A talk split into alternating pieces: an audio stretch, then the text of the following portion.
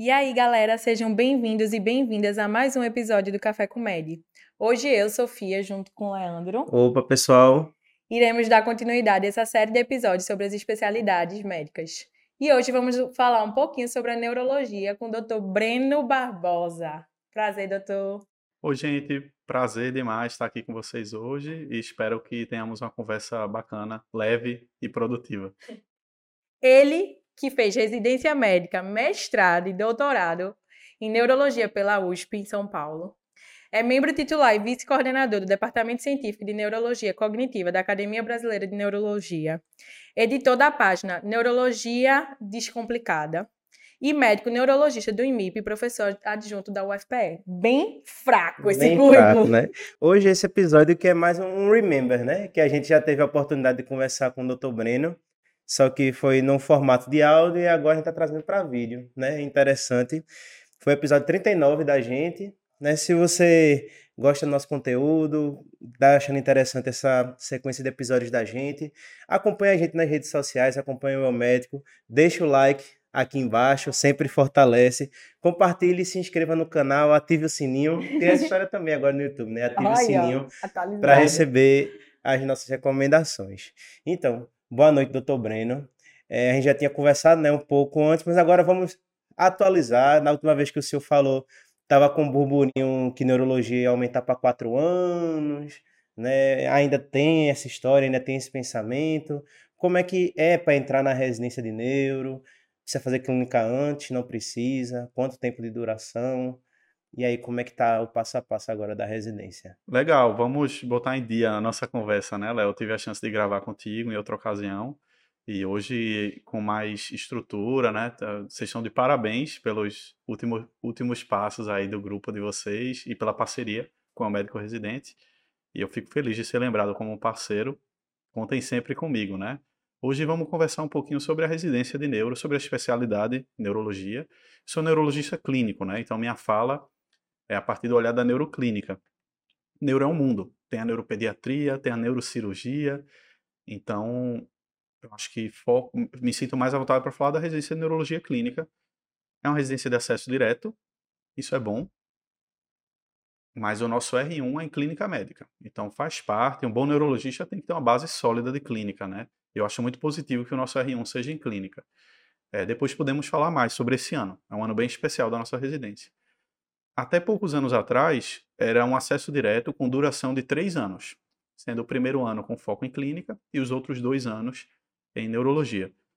E isso vem mudando. Então, há poucos anos, existe um movimento entre especialistas, né, em- apoiado pela Academia Brasileira de Neuro, que é a nossa entidade, de entender que a neurologia já não cabe nesses dois anos ali. É, isso estava na contramão do mundo inteiro.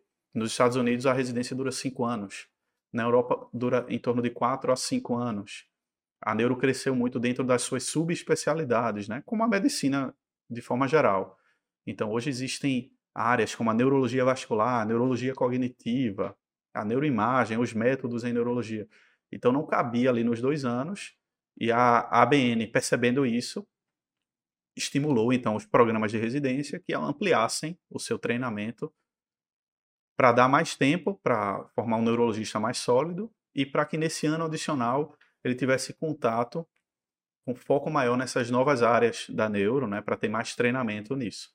E aí hoje a residência dura quatro anos, sendo esse primeiro ano em clínica e os outros três anos de neuro. Acho que é assim na maior parte dos programas já no país, tá?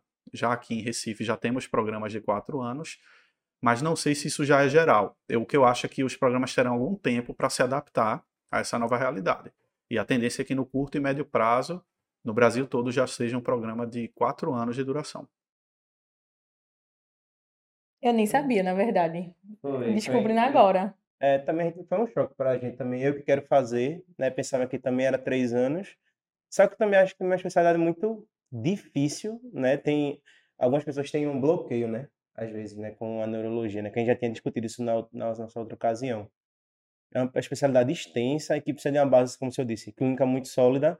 Porém, o tempo que é para neurologia é meio que curto. Eu também, que até, por exemplo, a residência de dermato, por exemplo.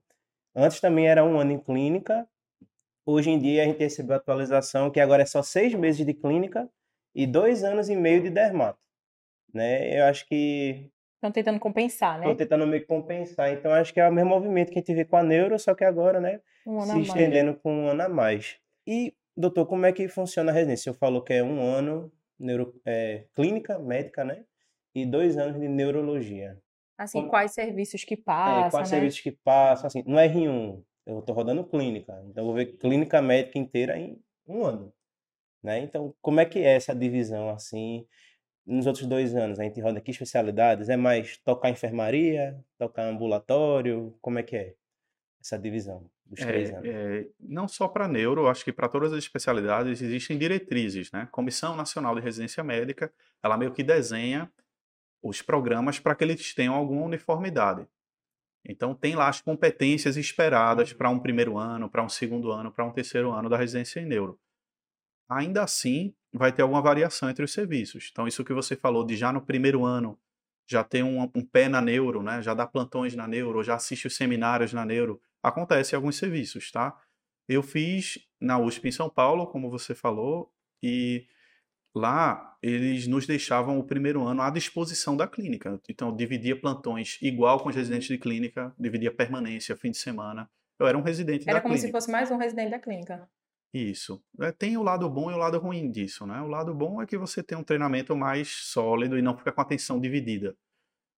Por exemplo, no primeiro ano eu não tive de me preocupar em estar lendo sobre semiologia neurológica ou neuroanatomia. Todos me disseram, deixe para estudar isso no seu R2, que vai ser o seu primeiro ano na neuro. E olhando para trás, eu acho que foi bom, porque eu tive um ano para estudar clínica como se fosse um residente de clínica, né? E aquilo foi talvez a última chance que eu tive de estudar alguns temas. É, já em outros serviços, você vai ter um R1 híbrido, onde o nosso R1 está disponível na clínica, mas já frequenta o seminário da neuro no fim da tarde, ou já até divide plantões de neurologia de noite, onde existe isso. É, então cabe isso. Mas o foco no R1 é que o nosso residente desenvolva habilidades fundamentais ao R1 de clínica, né? Quais são? Então, enfermaria de clínica médica, UTI, de preferência uma UTI geral, né, para você pegar noções, ter uma desenvoltura em UTI. Neurologia é uma, é uma especialidade de doenças graves. Então, o neurologista tem que ter desenvoltura na UTI, tem que saber entrar e sair, tem que dominar alguns procedimentos básicos. Não pode ficar distante disso, né? No R1 também a gente vai ter um treinamento sólido em emergências clínicas, né? Então é de bom tom que se rode um mês aí numa emergência ou até mais tempo. E não são todas as sub-áreas da clínica que você tem que passar. De forma geral, a gente passa na cardio, é importante. Eu tive dois meses no R1 na cardio. Em alguns, alguns programas se faz um mês, mas é importante. E psiquiatria também. Então faz parte ali no R1 ter algum treinamento. Na minha eu tive um mês de, de estágio na psiquiatria. É, não é assim em todos os serviços, mas também é fundamental né, para a gente ter o contato. É uma especialidade irmã. Várias situações que a gente trata são divididas entre a neuro e a psiquiatria. Já no R2 vai ser o primeiro ano do residente na neuro, né, de imersão total, de dedicação 100% à neuro. E, e tende a ser o ano mais pesado, em carga horária e nos rodízios. Então, o R2 de, de neuro, ele vai rodar mais em enfermaria, vai rodar mais em urgência e emergência, deveria ter acesso a algum treinamento de UTI neurológica, agora já uma UTI com foco em pacientes neurocríticos, né? Então são ambulatórios, sim. Ambulatório é muito importante para a rotina do neurologista. Então no R2 v- deve-se começar pelos ambulatórios das áreas mais comuns da neuro e mais volumosas, né? Aquelas onde a gente tem maior demanda de ambulatório mesmo, como a área de epilepsia, ambulatórios de neurologia geral, ambulatório de neurologia vascular, né? O AVC e, a- e as doenças correlatas. Então, no R2 você ainda não vai ter ambulatórios muito especializados. São aqueles ambulatórios de maior volume e de maior demanda. No R2 também é onde o, o residente vai ter um treinamento aprofundado para se tornar neurologista. Então, a base da neuro é o exame neurológico. Então, de- dentre as áreas da medicina, mesmo hoje em 2022, o exame neurológico continua sendo muito importante, fundamental. Eu brinco, é, sei- posso estar cometendo a injustiça, né? Da, mas eu, é, quando estou em aula com meus alunos, eu brinco assim. Não sei se para o endócrino, por exemplo, interessa saber se aquela disfunção está no lobo esquerdo ou no lobo direito da tireoide. Talvez isso não mude a conduta dele. Mas para o neuro isso faz toda a diferença. Então a neurologia ela depende muito de uma situação chamada diagnóstico sindrômico e diagnóstico topográfico. Sem isso, e os melhores neurologistas que eu conheci tinham isso muito aceso sempre, tinham um raciocínio muito bacana para fazer a síndrome e topografar, e daí em busca do problema e do tratamento. E o R2 é o ano que você tem para vestir essa capa de neurologista, de andar com martelinho no bolso, andar com cartãozinho de cuidado visual e examinar os pacientes e ficar fosforilando no exame clínico. E aí a gente volta a ler sobre neuroanatomia, aí pega o Ângelo Machado, aqueles livros Ei. da faculdade, e vai desenterrar lá. E costuma ser prazeroso, né? Geralmente quem escolhe fazer neuro tem alguma afinidade. E aí é um momento, é um prazer você voltar a ler sobre isso. Só não é fácil porque você vai ter que ler agora, não na função de estudante, mas na função de um residente que tem plantão, que está de pós-plantão, que está cansado, que vai ter um ambulatório cheio de tarde. Então é um desafio, é um ano de resiliência. No R3, a coisa vai clarear um pouco em termos de carga horária. Então, na maioria dos programas, o R3 já não vai ter tantos plantões, nem tantas permanências de enfermaria, de evolução de fim de semana. No R3 você vai ter mais acesso a ambulatórios. Então, o R3 já não está tanto tempo na emergência e na enfermaria. O R3 tem que ganhar desenvoltura de ambulatório, ver muitos pacientes com Parkinson, ver muitos pacientes com epilepsia, com AVC, com demências, essas que eu falei, cefaleias, né? São os carros-chefes da neurologia. Então, o R3 ele tem que ver volume, pegar a mão com esses pacientes, com a prescrição, ver as complicações, a esclerose múltipla né, e doenças desmielinizantes.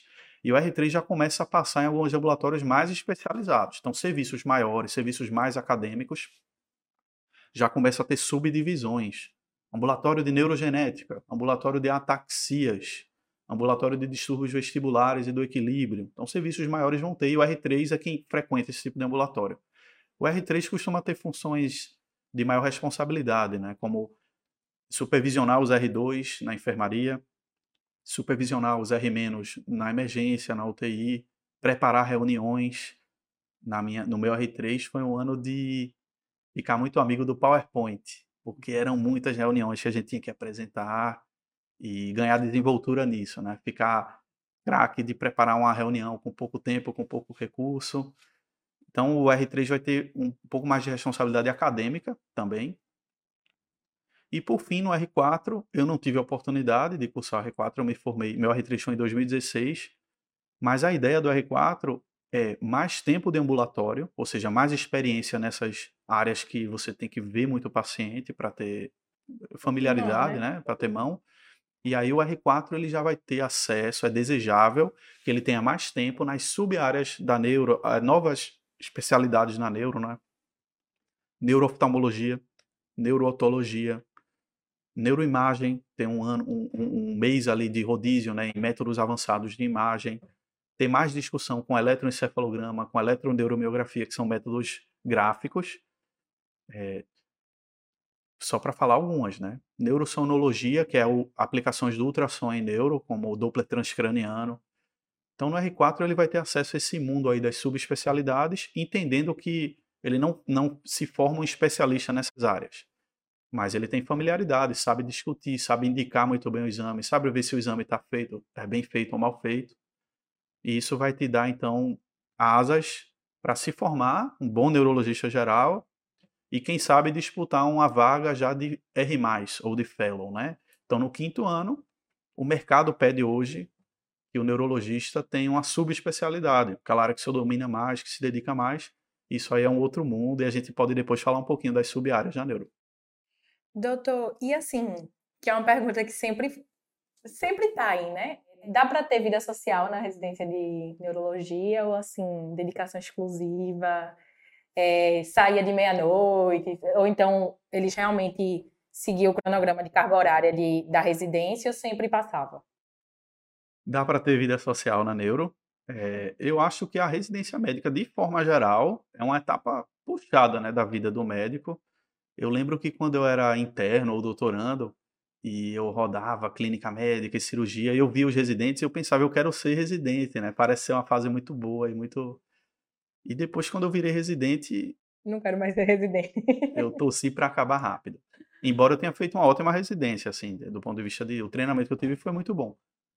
Acho que em todas as residências, nas cirúrgicas, tende a ter menos tempo livre, né? Nas clínicas, neurologia é uma especialidade clínica, vai ter um pouco menos. Mas, assim, não, não é leve, não acho que esteja entre as residências mais leves. Pelo contrário, acho que das residências clínicas, neurologia está naquele grupo das mais pesadas. pesadas, né? Que vai ter UTI, que vai ter emergência, que vai ter fim de semana, enfermarias grandes para evoluir muitos pacientes na emergência.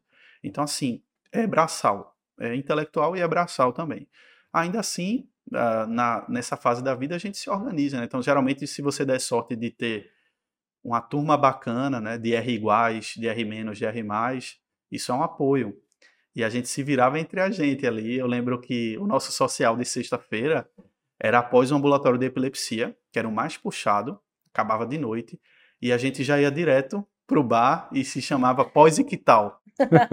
ah, hoje tem pós-ictal, vamos todo mundo. Ah, hoje, hoje vai todo mundo pro pós-ictal. Social então... bem nerd já, né? Já vai discutir os casos do, do ambulatório. Eu lembro que o nosso chefe tinha uma preocupação com isso, né? Era uma pessoa especial, assim, ele perguntava, Breno, vocês têm se visto, feito alguma...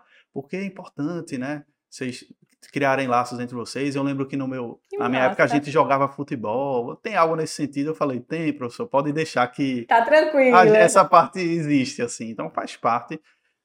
É, então eu coloco o neuro numa situação intermediária, um pouquinho mais leve que as cirúrgicas, mas das clínicas, talvez pensando aí cardio, né? Cardio é assim, né? De ter UTI, de ter pós-operatório. Neuro tem também, lida com pacientes graves, então não está entre as mais leves, definitivamente.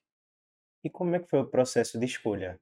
O senhor ah, sempre quis neurologia, ou entrou na faculdade, viu que gostou, um gatilho coisa, ali, né? Um gatilho. Como Sim. é que foi esse processo de escolha? Foi, é, foi natural. Eu gosto disso, assim, foi espontâneo. Sei lá, a neuro me escolheu. Em algum momento eu passei ali e me fisgou. É, neuro tem uma certa fantasia, né? A gente falou disso mais cedo em off aqui. É uma daquelas áreas que as pessoas ouviram falar que o nosso tio, a nossa avó, ah, o neuro. Eu, eu, eu, entrei na faculdade, eu sou o primeiro médico da família, eu entrei um pouquinho com, com esse... Nessa fantasia. Fantasia. Então, neuro é uma dessas legais, né? Sei lá, assim como ser cirurgião, ser é. neuro, ser cardiologista, né? Tem, tem umas que tem uma aura, assim... Tem um peso aí. Sei lá, diferente de medicina nuclear. Não, é, são, tem algumas áreas que ficam não, não tem essa coisa popular, né, da fantasia das pessoas. A neuro tinha um pouquinho disso, então eu tinha essa curiosidade. E eu tive a sorte de ter uma experiência muito bacana no começo da faculdade com neuroanatomia e neurofisiologia. Gostei, li aquilo, achei fascinante, achei bonito, gostei do cérebro, gostei das sinapses, gostei... Ah, isso aqui é a área da memória no cérebro. Ó, oh, que legal, a área da memória. Então, Meu aquilo, Deus aquilo tinha um, me exercia um fascínio natural, né? Só que uma coisa que acontece é que muitos, e não só na neuro, muita gente escolhe a especialidade precocemente. Terceiro período passou ali com a experiência, sei lá, com imagem e se vê já sendo radiologista. Eu evitei fazer isso. Eu pensava, ah, neuro, legal, vou guardar ela na gaveta, é como uma das que eu faria, e deixa eu ver o resto, né?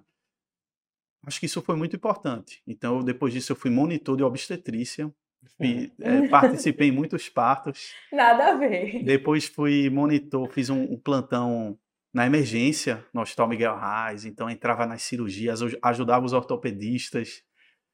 E a ideia era passear em todas elas, ver onde eu me sentia melhor.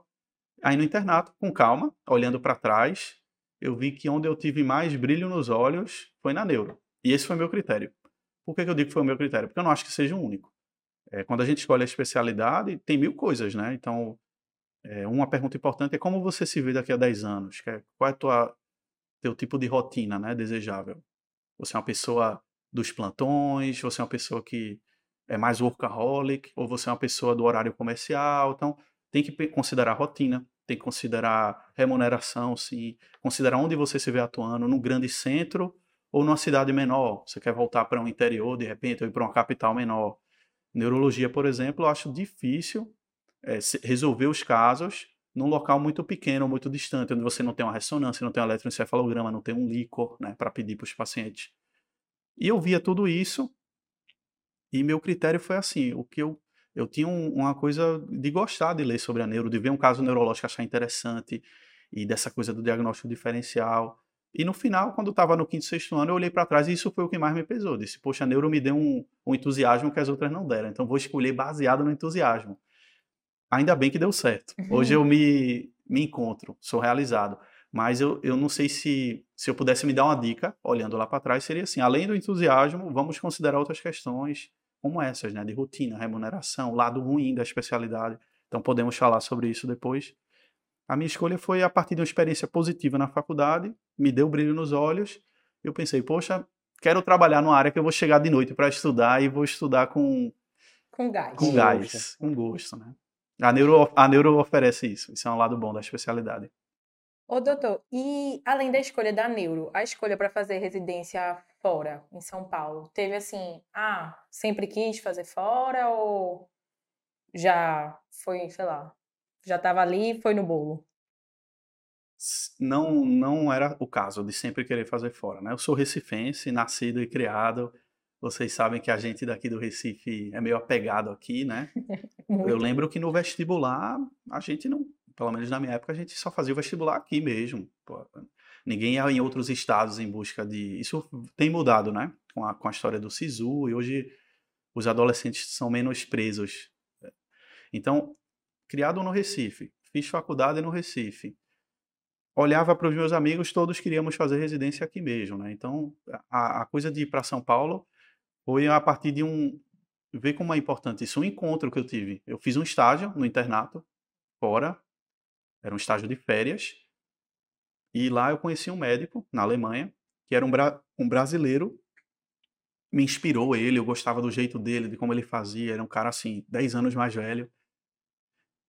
E achei bacana esse encontro. Aí no ano que eu ia me formar, eu decidi parar um ano para me organizar melhor, para trabalhar um pouco, para estudar mais. Então, não quis prestar logo a residência ao final do sexto ano. Eu via de um internato que foi na raça, muito esforço, estágios pesados. Então, eu achava que ia ser bom parar um ano. E aí, quando eu mencionei com esse amigo que eu ia parar por um ano, ele me fez um convite para. Ele disse: Olha, eu estou voltando para São Paulo, vou ter uma posição lá de professor e vou precisar de orientandos. Então, meu caso não é muito a vida real, né? Basicamente, eu parei um ano e a partir de um contato com uma pessoa que me inspirou, eu, eu decidi ir para São Paulo fazer pesquisa. Eu fui na função de aluno de mestrado. Fiz a seleção, passei. E lá eu conheci a instituição.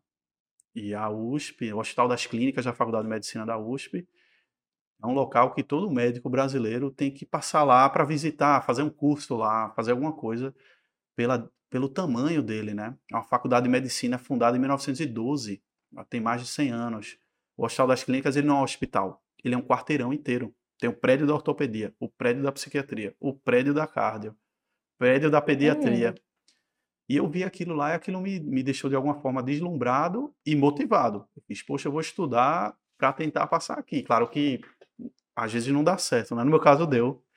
Foi um ano de muito estudo, esse, esse ano de recém-formado, porque eu fazia pesquisa e estudava para tentar tirar uma nota boa para passar no centro que eu, eu gostava, né? Mas considerei também outros centros lá, lá no estado de São Paulo e considerava também fazer a prova aqui. Por sorte, as provas lá foram antes, então eu fui aprovado, acabou que não precisou vir fazer as provas aqui.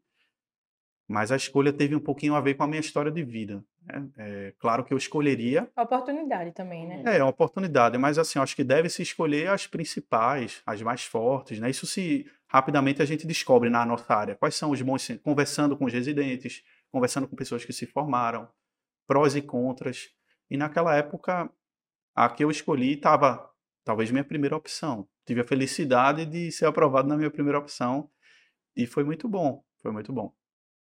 E, doutor, agora, questão de oportunidades, né? É, a gente vê um crescimento também muito grande em quesito de especializações, né? Que pessoas às vezes ou não conseguem passar na residência ou vê uma oportunidade de fazer uma especialização, né? Existe especialização em neurologia, ao invés de fazer a residência, eu posso fazer uma especialização e ser considerado neurologista, ou ainda não tem espaço para né? isso, não, ou não é visto pela, pela academia, né? Existe esse espaço? É, a, até onde eu sei, acho que existem algumas opções no mercado de institutos que oferecem a pós-graduação, né? Vocês sabem que, de forma geral, as entidades médicas são mais conservadoras de recomendarem a residência médica. A residência médica é o padrão ouro de formação de um especialista, né? Residência médica, para ser aberta, ela tem que obedecer vários critérios. Então, tem uma fiscalização. Então, é como se a residência te desse mais segurança de que você vai ter uma formação mais completa. Dito isso, é, é assim em todas as áreas, tá? Mas a gente sabe que algumas áreas, a especialização, se for num lugar bom, se for por uma instituição séria, em algumas áreas da medicina, a especialização pode ser tão boa quanto a residência. Não sei falar se na neuro é, temos isso. Até onde eu sei, não, tá, gente? E devemos, devemos evitar especializações em neurologia que não tenham uma carga horária legal, que não tenham um campo prático. Porque, como eu falei mais cedo, neurologia é uma especialidade de pacientes muito graves.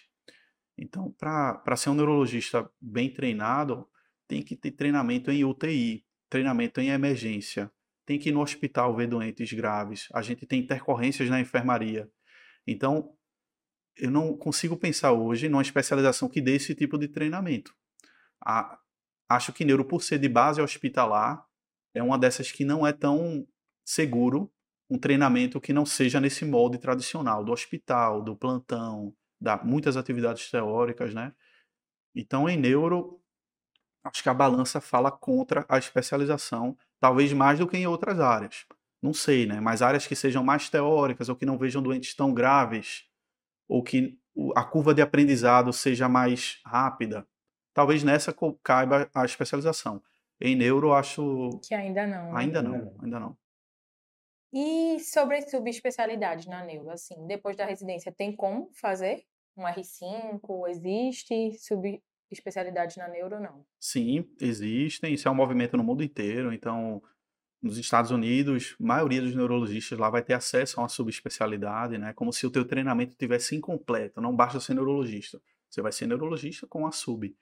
E no Brasil a gente vê esse movimento nos últimos anos.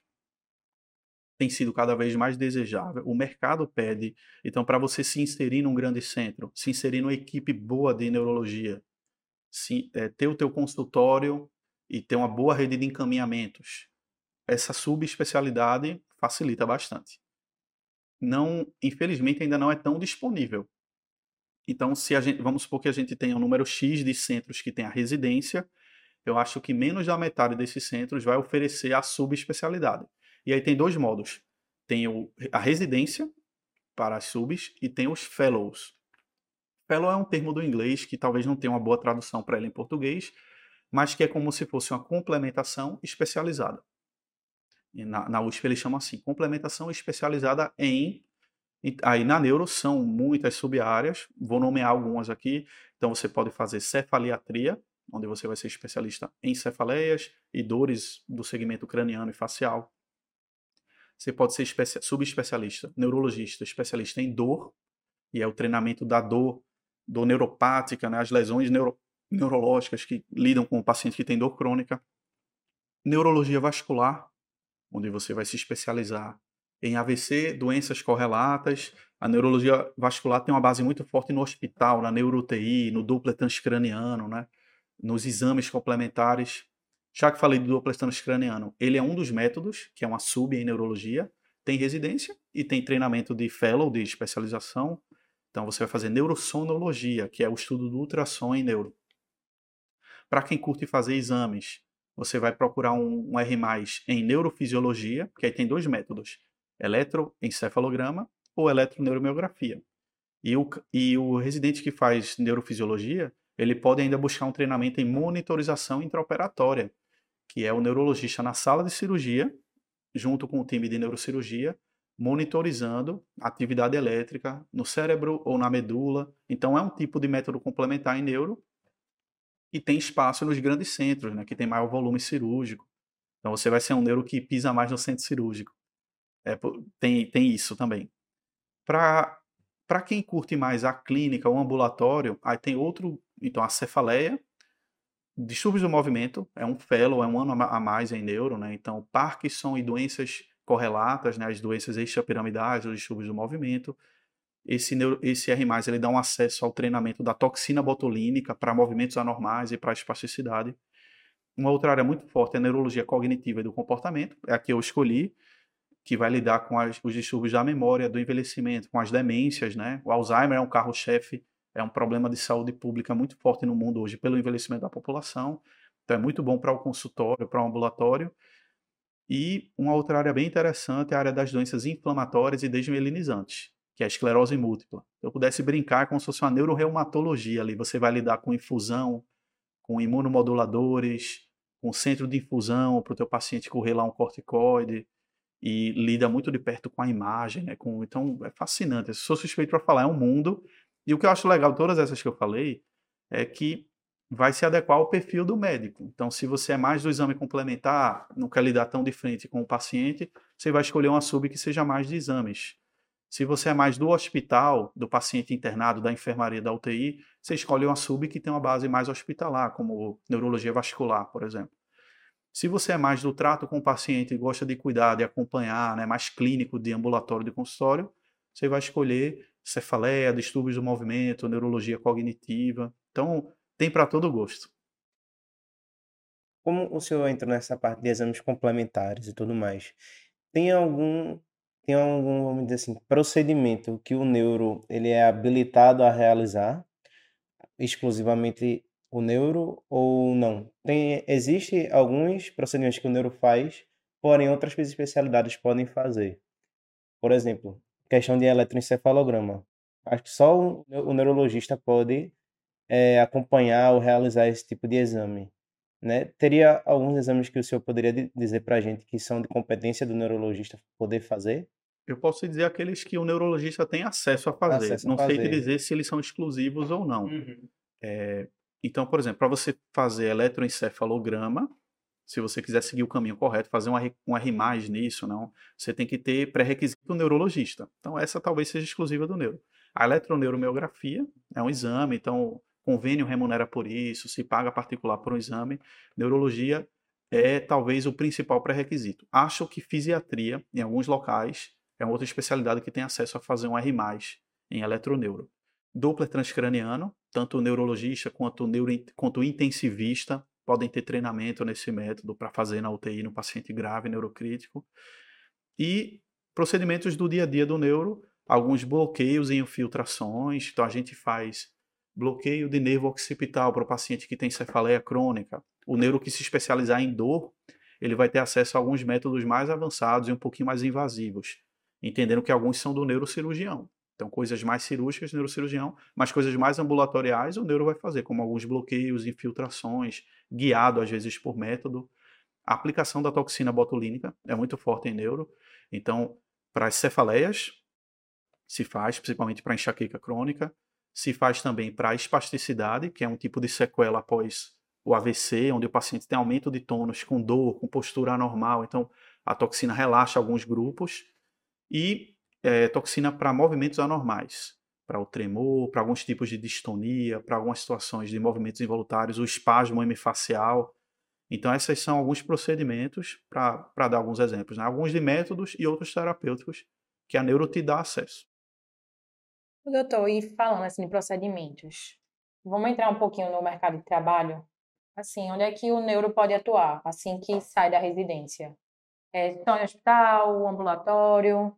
Sim, vamos dar uma guiada aí no pessoal. Sim, então falando um pouco de mercado, é, o neurologista recém-formado, é, eu, eu, digo a vocês que é um mercado relativamente aquecido. É, os grandes hospitais, os grandes grupos médicos têm entendido que é importante ter um neuro de plantão, né? não era assim até alguns anos atrás. Algumas cidades grandes, até pouco tempo atrás, não tinham neurologista de plantão. Você tem o clínico de plantão e o neuro no sobreaviso, né? Mas eu tenho visto, depois que eu me formei, que os principais hospitais hoje, eles dispõem de um neuro de plantão. Eu acho que isso é um critério de qualidade para o hospital, né? Imagina chegar um paciente com AVC agudo, em janela para trombólise e não ter um neuro no centro. Então, AVC é uma coisa muito comum. Então, o plantão de neurologia para o recém-formado é talvez o principal cenário. É, Costuma se pagar pelo plantão de neurologia o mesmo que se paga por um plantão médico qualquer, A diferença é que você vai estar dentro da sua especialidade, né? Então você vai focar em pacientes neurológicos, não vão te chamar para atendimentos da clínica, salvo raras exceções. O Covid foi uma loucura, todo mundo teve que ajudar. Todo mundo atuou Na em tudo. retaguarda, né? Pelo É, mas então, o plantão de neurologia, o atendimento ambulatorial, seja no SUS, então tem a UPA especialidades, né?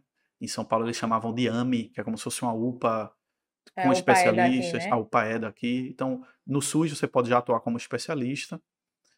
E as clínicas populares, eu tenho visto esse movimento interessante, que são aquelas clínicas de bairro, onde o paciente paga particular para ter um atendimento mais rápido com especialista. Então, para um neurologista recém-formado, é um, tem, tem espaço para isso, e você consegue lá fazer um ou dois turnos com agenda cheia, né? Geralmente tem alta procura, e aí você ganha um pouquinho mais no volume, menos na complexidade.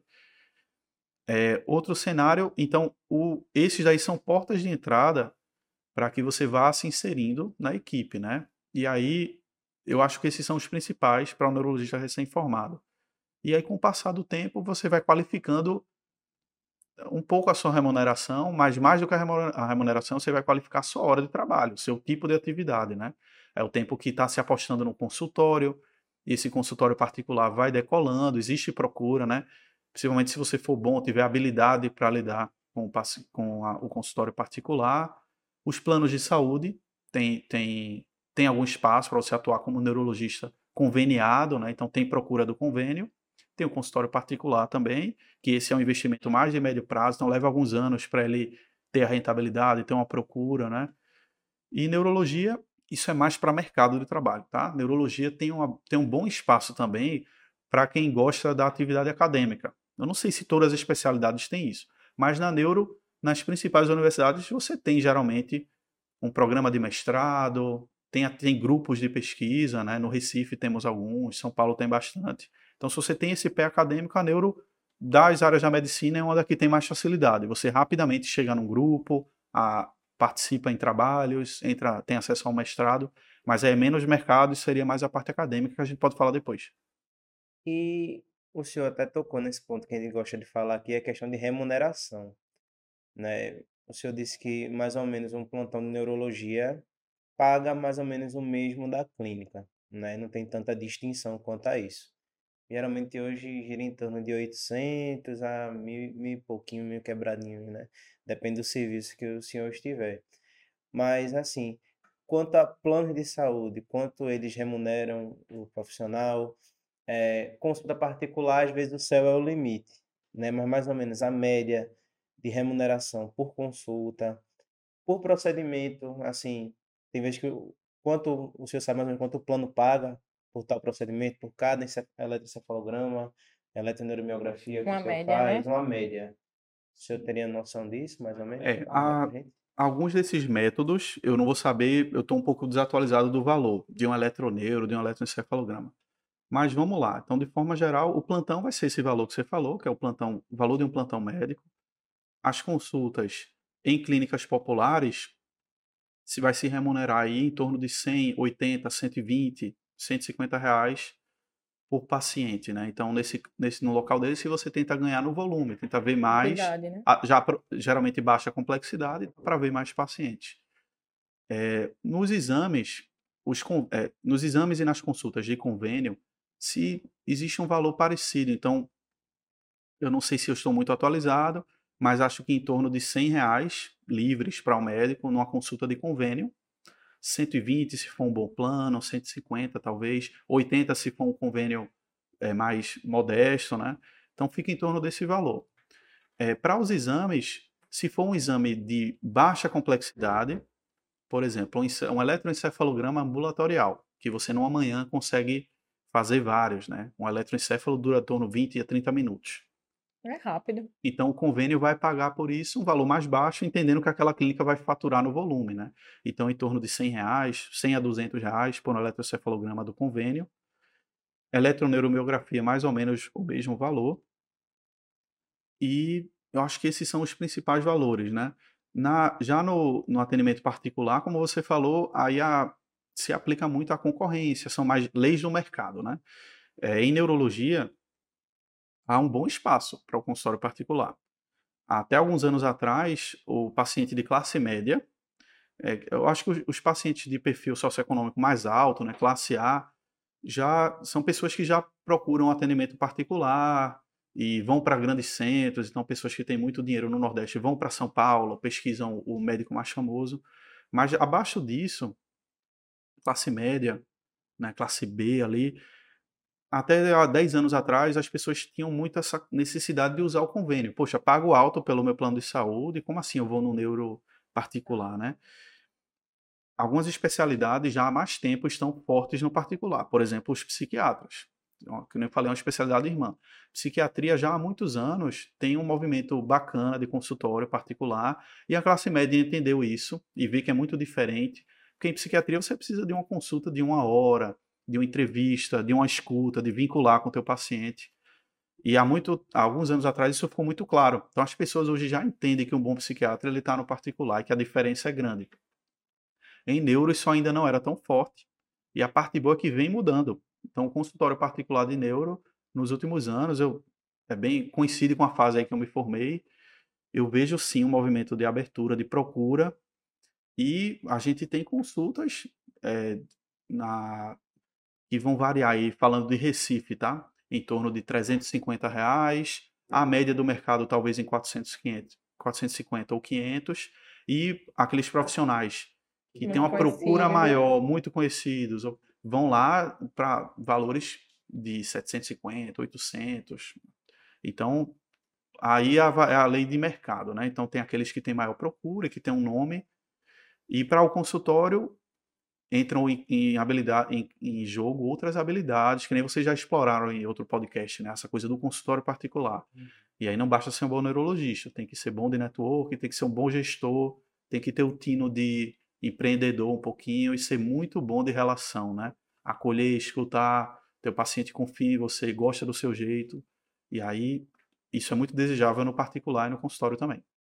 E já falando um pouquinho de empreender, é possível empreender na neurologia? É possível. O consultório é o principal empreendimento, né? Então você vai ter o olhar do médico que vai montar um consultório. Então se investe para isso. No comecinho a gente aluga turnos em salas de pessoas que já têm a estrutura. Depois você vai ter sua clientela, você vai alugar sua sala e vai equipar ela e vai reformar. E num passo mais adiante você pode partir para comprar ou para juntar a sociedade para compor uma clínica, né? Então, a clínica neurológica, onde você tem atendimentos de neuro, você tem o exame complementar na tua clínica, você agrega nos profissionais da equipe multiprofissional, então você faz um time de físio, fono, TO e vai faturar em cima da produção da tua clínica, né? Então acho que consultório clínico é o principal investimento. Quem faz exames vai investir no seu aparelho, então vai comprar um aparelho de eletroneuromiografia e vai ver em quanto tempo aquele aparelho se paga, né, para você passar a lucrar em cima disso esqueci de falar disso, mas sono, medicina do sono, é uma das áreas que o neuro pode atuar. Então, além do neuro, pneumo, cardio, otorrino e psiquiatria também podem. Então, você vai lá investir no equipamento de polissonografia e vai ver em quanto tempo aquilo se paga para que você... Então, os exames em neuro são boas formas também de empreender. E você botar uma clínica que oferece esses exames é uma boa, é uma boa também. Fora em parte acadêmica, né? Que hoje em dia a gente vê muito muito curso, muita aula também. Questão de Instagram também. Não é nem Instagram, é redes sociais também, né? Que é até uma forma de você empreender, né? Questão... O senhor mesmo até sabe disso, já tem a neurologia descomplicada, né? É, Aí, é, é embora a, a, neurologia descomplicada eu usei menos, como, claro que me rendeu sim, Não, como sim. network, como oportunidades, como convites, visibilidade. Até uma forma de você se mostrar para o mercado. Isso, também. né? Hoje o médico tem que estar tá de olhos muito abertos para ter uma presença bacana na rede social e digital, no marketing digital. É, é, é muito importante ser encontrado pelos teus pacientes, ser lembrado, né?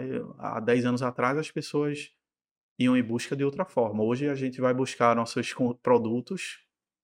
Eu, eu quero jantar hoje, eu vou ver se está aberto, eu vou na página dele no Instagram, né? Então, na medicina não é diferente. A, o marketing digital permitiu também que as atividades de educação passassem a ser remuneradas, né?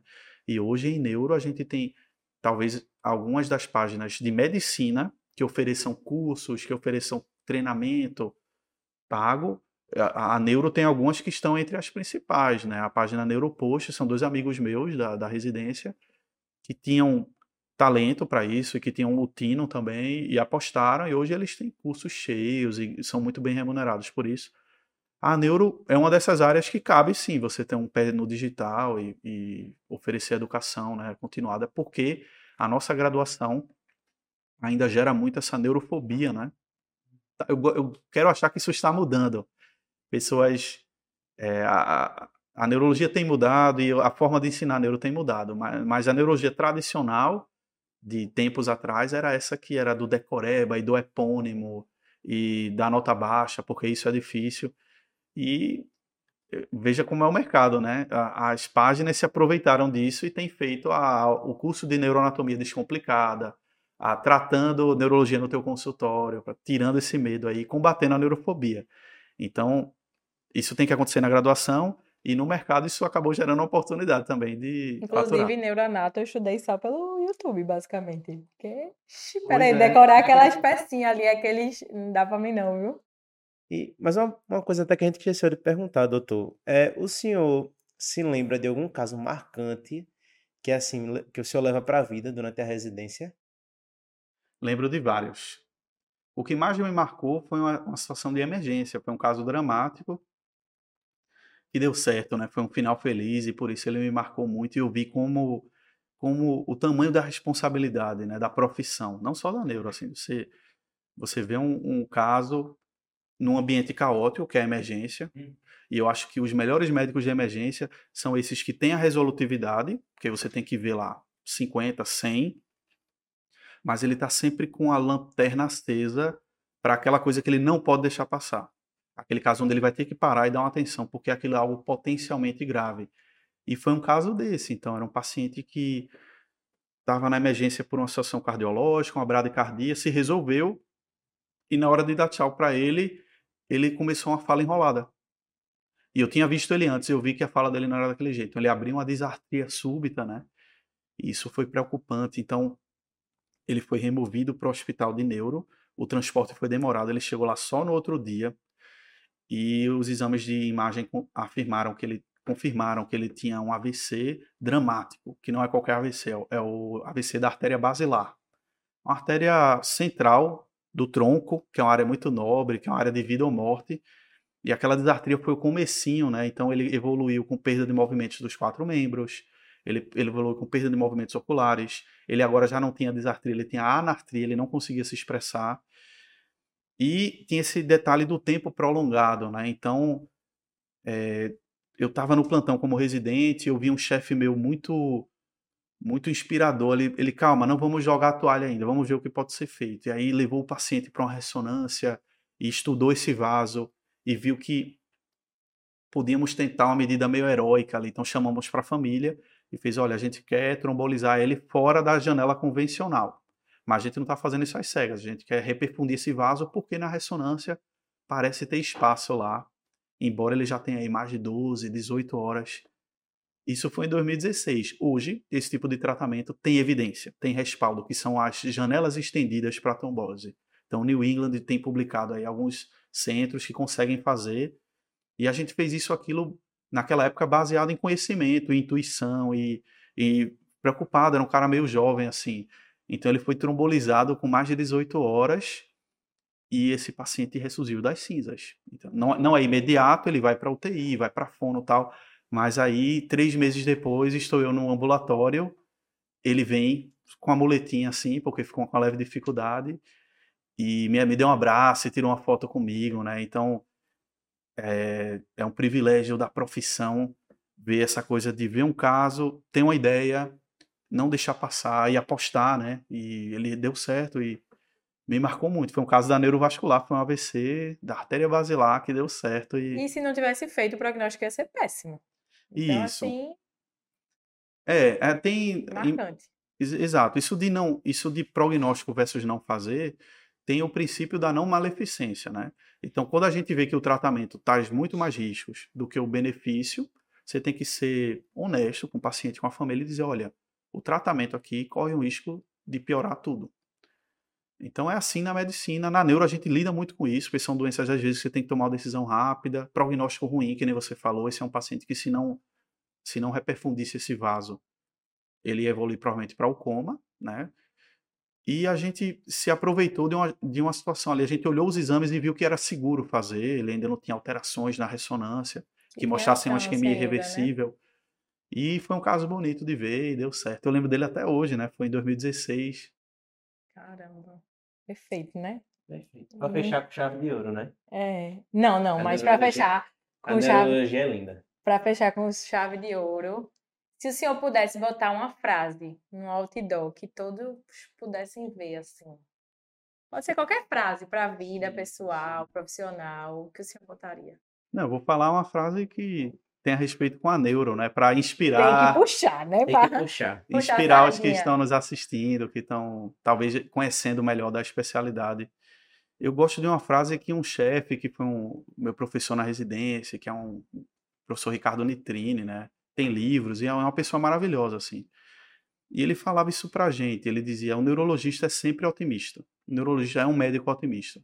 Porque a gente lida com doenças graves, dramáticas, muitas delas irreversíveis, por, por o cérebro ser um, um órgão do corpo humano com baixo potencial de reparo, né? Doenças degenerativas. E ainda assim você tem que ser otimista, porque eh, lembrar que para além da neuro, como médicos, a gente está na função de acolher, de escutar e de oferecer conforto, né? E, por exemplo, eu lido com demências. E esse é um paciente que, a, ele, às vezes, ele escolhe a melhor roupa para ir na consulta, a família se esforça para pagar uma consulta. É um encontro muito importante para eles. E eles já passaram por dois, três profissionais que muitos disseram que não tinham o que fazer. E quando você diz isso para alguém, você está eh, tirando a esperança, né? Dando a sentença, né? Então, o neuro ele tem que ter esse, esse senso, essa habilidade de ser otimista e dizer assim: calma lá, a gente pode não dispor de cura para algumas doenças, mas alguém tem que vestir essa camisa, tem que andar lado a lado com vocês, tem que medicar os sintomas, coordenar a reabilitação, montar um bom time aí de neurologia de reabilitação. E quando a família vê isso, né, vê esse espírito, esse essa postura de andar lado a lado em neuro, isso faz toda a diferença. Poucos médicos têm tem esse. Então eu gosto dessa coisa de dizer, sou otimista, vai dar certo. É, a gente pode melhorar sempre a qualidade de vida do paciente, né? Então a frase é a seguinte: o neurologista é um otimista. Palmas. Palmas. E professor, como o senhor já, já sabe, né? Já é, já é nosso colega aqui do podcast. Você sabe que a gente tem o biscoito da semana. Né? O biscoito da semana é uma dica, uma frase, um filme, um. Qualquer coisa. Qualquer coisa que o senhor queira dar de dica para a gente. E qual seria o biscoito? Como de, praxe, né? A gente começa com o nosso convidado. Qual seria o biscoito da semana? Tá, eu vou. Poxa, não assim, nada que me venha de, de primeira, primeiro ímpeto, não. Mas vou deixar uma dica de filme. Acho que é um filme bacana que rendeu Oscar para atriz, rendeu múltiplas indicações. Então ele é legal do ponto de vista cinematográfico e muito legal do ponto de vista médico. Se chama Para Sempre Alice. Esse é um filme que já tem alguns anos, mas continua muito atual, muito relevante. Uma atuação de ouro da Julie, Julie Moore. E ele vai mostrar o drama de uma professora universitária. Isso não é spoiler. No comecinho do filme, ela vai lidar com dificuldades para preparar uma aula. Ela se perde correndo na universidade que ela trabalhou a vida inteira, né? E esse filme é belíssimo. Ele fala muito sobre humanidade, sobre emoções, sobre relações familiares e como a doença vai mexer com tudo da nossa vida, né? E na neuro isso é muito, muito nu, muito aberto, muito cru. Então fica a dica, o filme se chama Para Sempre Alice. É lindo esse filme, já assisti. Meu biscoito vai ser um biscoito, como diria a Sofia, né? Um biscoito nerd. Né? É, amigo, é... teu biscoito é nerd, é o meu é... que é nerd. Meu biscoito é nerd. É... Eu vou dar um arroba né, para arroba Liberdade Médica Edu, né, foi, foi uma, um, um, Insta, um Instagram, uma rede social que eu descobri recentemente, né, que são médicos lá de São Paulo, que eles dão vários insights sobre é, pacientes graves, né, como a gente está começando hoje aqui, neurologia é uma especialidade de pacientes graves, ele dá vários insights sobre várias especialidades de como manejar o paciente grave, né? Então eles têm vários videozinhos explicando, é, vários conteúdos postados nas redes sociais, Né? Eles também têm os cursos deles também, né? Quem está vendo agora na questão de empreendimento. Então, até para você estar tá lá na rede social, para passar o tempo, pegar esse insight é muito bom. Então, Aprendendo. aprender, né? Aprender até na rede social. Ah, vou parar aqui para ver. São 30 segundinhos, ele dá um insight sobre uma coisa específica, algum procedimento específico, então é muito bom. Arroba Liberdade Médica Edu. Meu Deus. Vou falar do meu, nada a ver, não é nerd. Gosto de comida, todo mundo gosta, então meu arroba vai ser enchendo o bucho. É um Instagram que dá dicas de locais, é aqui em Recife, no caso, para você ir comer bem. Quando eles fazem viagem, eles dão dicas também. E aí, eu adoro, né? Porque de vez em quando ir para um restaurantezinho aí diferente é bom. É, saber a dica, né? Saber Como a, dica, né? disse, ver se é uma roubada ou não. Ver a rede social antes, né? Vai lá é, deixando é. o bucho e pronto. Vai lá no enchendo o bucho e pega a dica do local e vai com o namorado, o acompanhante, o amigo, enfim. A tá tola. Bom, a gente queria agradecer a participação de novo do Dr. Breno, né, nosso companheiro já aqui do canal. É, onde é que a gente pode encontrar o senhor nas redes sociais? Eu tenho uma página, se chama arroba neurologia underline descomplicada.